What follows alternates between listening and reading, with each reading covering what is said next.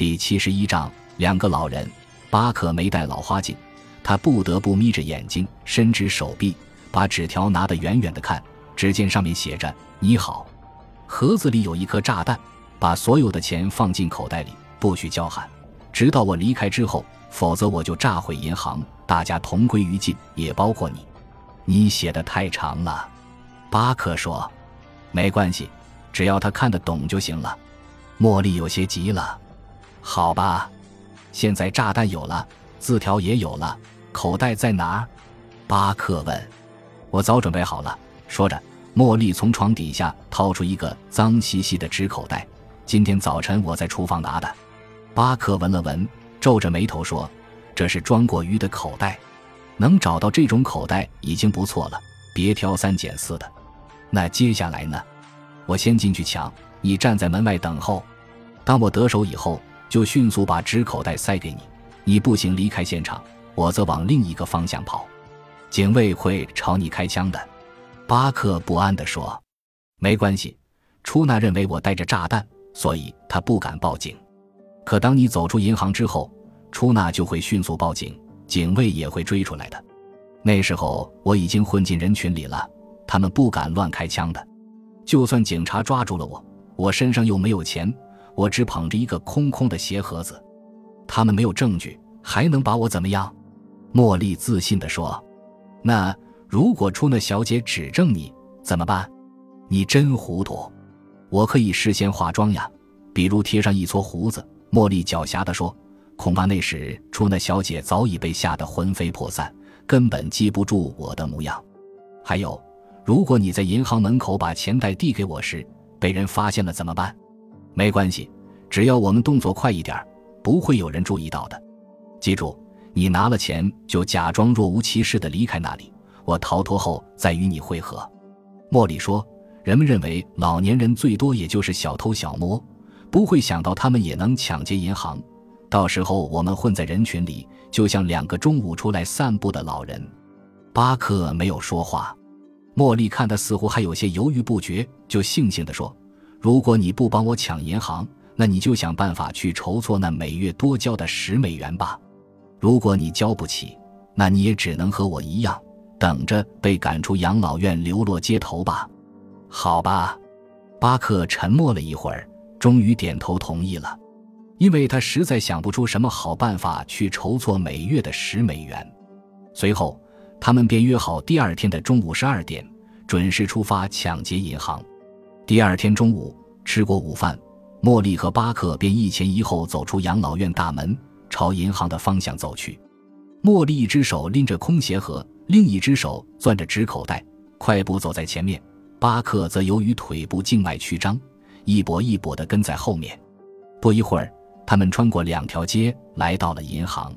在跨进银行大门之前，茉莉转过头，对着巴克意味深长地看了一眼。银行大厅很安静，人们在三个窗口前排着队。窗口里的出纳小姐对顾客露出职业的笑容。茉莉打量了一下，站到了靠近门边的那一排。这时，茉莉突然感到有些紧张，心中暗想：真奇怪，昨天向巴克解释时。觉得挺简单，可现在似乎不那么简单了。他的手心在不停的出汗，胃也紧跟着开始抽搐起来。哦，他想起来了，原来是早晨忘了吃胃药，怪不得这么难受。茉莉甚至想打退堂鼓了，可是他又一想，今后每个月还要多交十美元的食宿费，于是就咬咬牙，打消了拔腿逃走的念头。在这个队伍里，茉莉排第四。站在他前面的是一个身材魁梧的家伙，挡住了他的视线。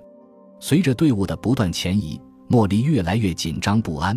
他两眼不停地向两边张望，还不时回头看看门外站着的巴克。只见巴克正从门边探头探脑地向里面看，一副鬼鬼祟祟的样子。茉莉心中暗暗地骂道：“真是个笨蛋，那样会引起人们怀疑的。”不一会儿。就轮到前面那个魁梧的家伙了，茉莉禁不住从侧面伸长脖子打量窗口里面的出纳小姐。奇怪，只见那位出纳小姐脸色苍白，正把一沓一沓的钞票塞进一个纸袋中，而且连数都不数。连数都不数。茉莉的心一下子警觉起来，她知道，按照惯例，出纳员给客户付钱时总是要认真数两遍。为什么他现在数都不数就往纸袋里塞呢？而且他还注意到，出纳小姐的双手在不停的发抖，连头都不敢抬。半分钟后，那个魁梧的家伙从出纳小姐手中接过纸袋，不慌不忙地转身走了。这时，茉莉看清了出纳小姐的眼睛，那里面充满了惊恐和不安。她终于明白了，原来那人和他们一样，也是抢银行的。他拿走了本该属于我们的钱，茉莉生气的想，不知不觉地跟在那家伙的身后。那人急匆匆地走到银行大门口，这时巴克正好走进银行，看见茉莉走过来，以为他已经得手，就两眼盯着他，伸出一只手要接过钱袋。巴克的手恰好挡住了那个魁梧家伙的去路。那人骂了一句，猛地推了巴克一下，巴克毫无防备，踉踉跄跄地摔倒了。妈的，把我的钱抢走了，还敢打我的朋友！茉莉心里想着，从后面赶过去，伸出右脚勾住那家伙的脚踝，猛一使劲儿，那家伙突然失去了平衡，身体前倾，脑袋结结实实的撞在旋转门的铜框上，顿时鲜血直流，手中的纸袋也滑落了，钞票洒了一地，还有一把小手枪也从他的怀里掉在地上。与大理石地面碰撞时，发出了清脆的响声。这时，银行里的出纳小姐才从惊愕中醒来。她按响了警铃，一位拿着手枪的警卫跑了过来。巴克痛苦地从地上站起来，他低头看看躺在地上的人，再看看茉莉，满脸困惑地说：“搞什么鬼？钱怎么在别人手上？”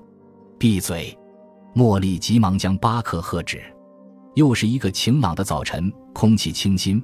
草坪的草叶上挂着晶莹的露珠，茉莉和巴克依旧像平常一样悠闲地坐在长椅上。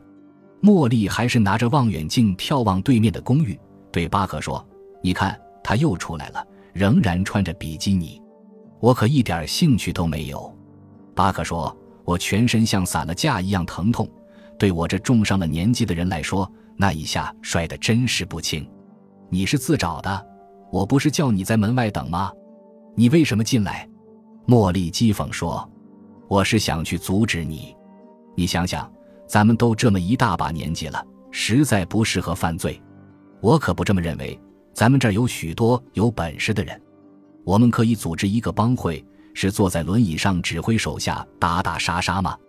我劝你还是省省吧。”巴克无精打采地说：“怎么，你不相信我的身手？”茉莉有点急了，在银行门口。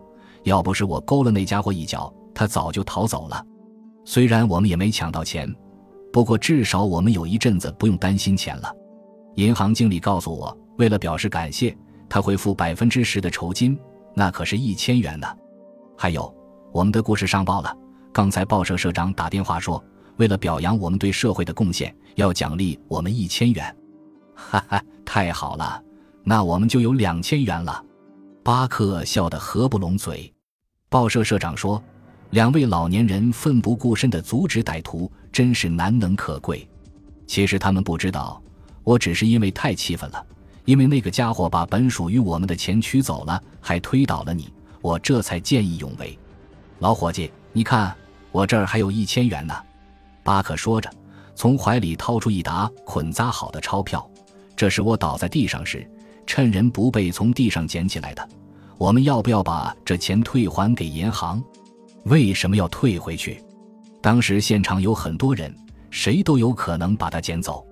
茉莉说：“可是我总觉得心里不踏实。”茉莉想了一会儿，说：“这样吧，我们先把钱留下以备不时之需。如果以后我们用不到它了，可以留下遗嘱，把它退还给银行。对，那咱们现在就可以安度晚年喽。”巴克笑眯眯地说：“来，把望远镜给我，我也欣赏欣赏那个比基尼美女。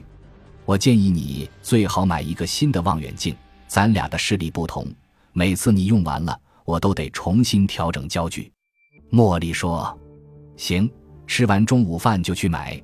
老伙计，买完望远镜后，咱们下午再去海滩转转，那儿的漂亮姑娘多着呢。”茉莉兴致勃勃地说：“上帝保佑，幸亏你没有抢银行。”巴克慢悠悠地说：“为什么？万一你被逮住，监狱里可没有漂亮姑娘看。”感谢您的收听，喜欢别忘了订阅加关注，主页有更多精彩内容。